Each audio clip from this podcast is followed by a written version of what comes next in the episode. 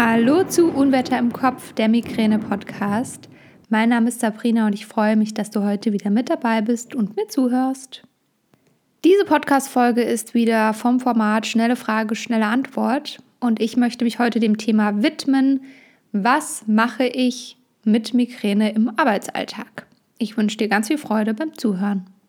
Das Thema ist wahnsinnig sensibel und sehr individuell. Genauso individuell wie die Migräne ist es auch unserem Berufsalltag, unseren Arbeitsalltag sehr individuell.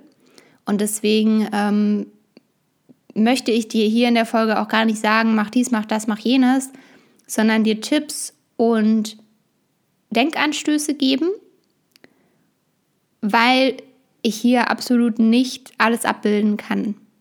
Also eine Ärztin oder ein Rettungssanitäter hat andere Voraussetzungen als eine Person, die im Büro arbeitet, die Homeoffice machen kann und bei der kein Notfall dazwischen kommt. Also das sind so Themen, ähm, es ist ganz, ganz unterschiedlich und sehr individuell und deswegen braucht es zwei Themen.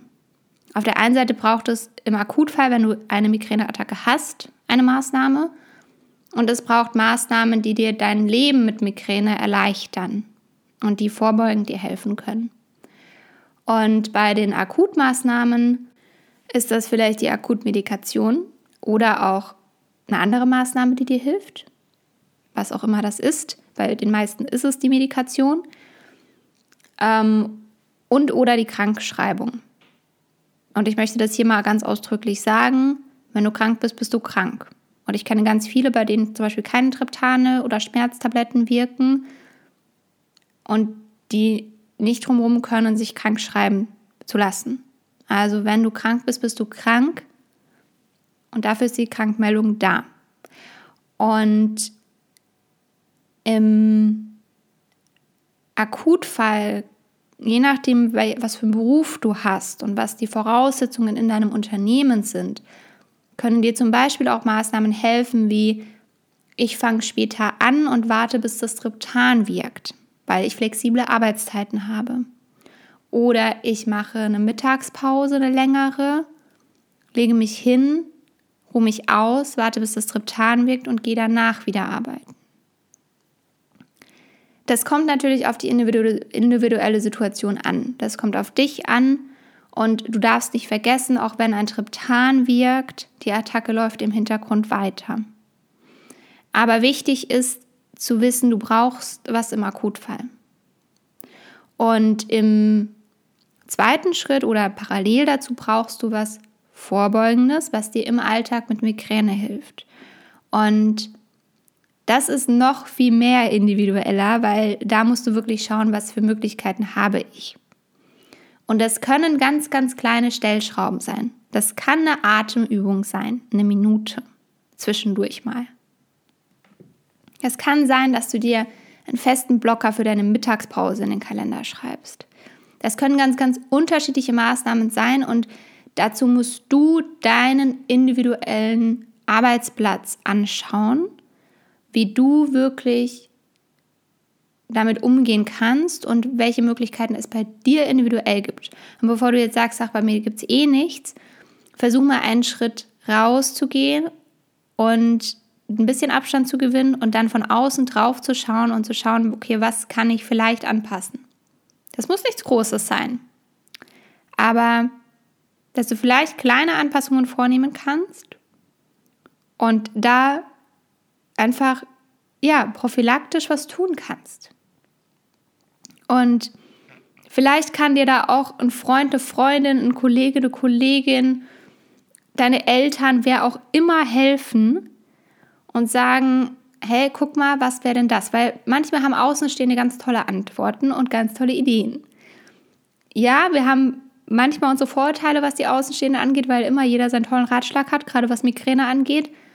Aber wenn man das jetzt ganz konkret auf den Job anwendet, dann kannst du das nutzen und vielleicht ist es wirklich eine Kollegin oder ein Kollege, der dich sehr gut versteht oder der ähm, sich sehr gut auskennt oder der Verständnis für dich hat, wo du wirklich sagen kannst, hey, ich würde gerne meine Situation mal anschauen, hast du vielleicht eine Idee?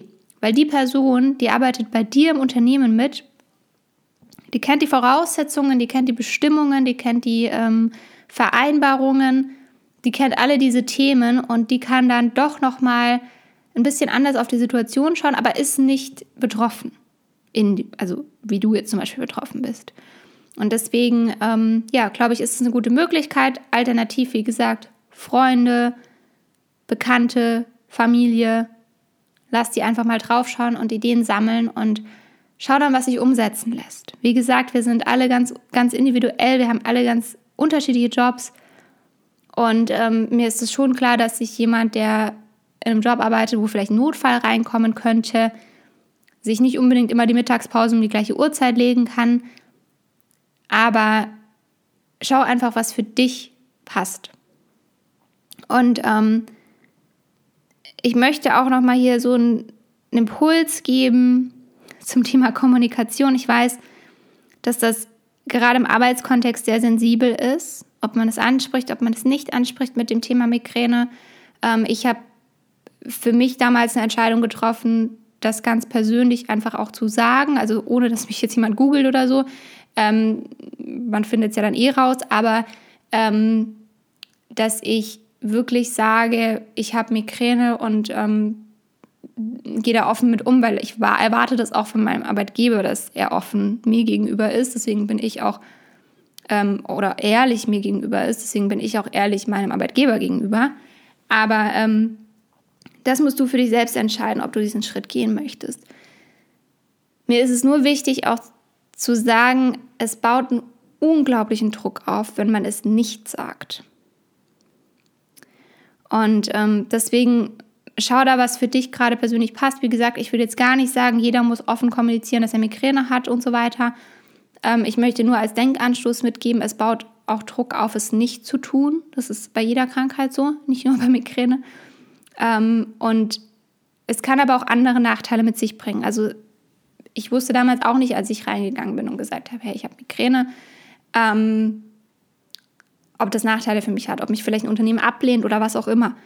Ähm, ich bin nach wie vor überzeugt davon, dass Menschen mit Migräne gute Arbeitnehmer sind und sehr viel mehr sind als ihre Erkrankung und dass wir komplexe Zusammenhänge schneller verstehen, manchmal sehr viel schneller denken als andere, in kurzer Zeit viel mehr geschafft kriegen als andere, natürlich unter der Voraussetzung, dass es uns gut geht.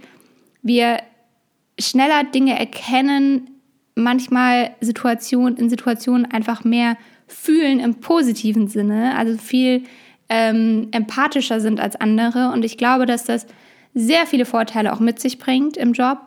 Und ja, ähm, man, man sollte sich nicht so sehr auf die negativen Dinge der Krankheit ähm, fokussieren, sagen wir es mal so. Es gibt durchaus positive Seiten, was jetzt das Leid gar nicht schmälern soll. Genau. Ähm, das soll jetzt für dich ein Denkanstoß sein, dass du mal schauen kannst, was kannst du denn individuell tun, was kannst du individuell anpassen. Schreib mir gerne, wenn du Fragen hast. Ähm, schreib auch gerne in die Facebook-Gruppe die heißt Unwetter im Kopf, der Migräne-Austausch. Wenn du da in die Fragen hast, da ist eine ganz, ganz tolle Community, ähm, die da gerne ihre, ihre äh, Kommentare abgibt. Und ähm, wenn du was anonym reinschreiben möchtest, dann schreib mir eine Nachricht und ich teile das dann anonym in der Gruppe. Die Möglichkeit gibt es auch. Und ich wünsche dir jetzt einen ganz, ganz wundervollen Tag, egal wann du diese Folge hörst. Bleib gesund. Folg mir gerne auf Instagram, da findest du mich unter Unwetter im Kopf.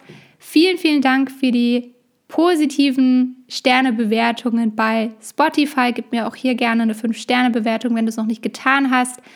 Damit unterstützt du mich und meine Arbeit. Auf TikTok bin ich übrigens auch nicht ganz so aktiv wie auf Instagram, aber da kannst du mir auch folgen unter Unwetter im Kopf. Und jetzt wünsche ich dir einen ganz, ganz wundervollen Tag. Wir sehen uns auf irgendwelchen anderen Kanälen und wenn nicht, in zwei Wochen bei der nächsten Podcast-Folge. Bis dahin, alles, alles Liebe, deine Sabrina.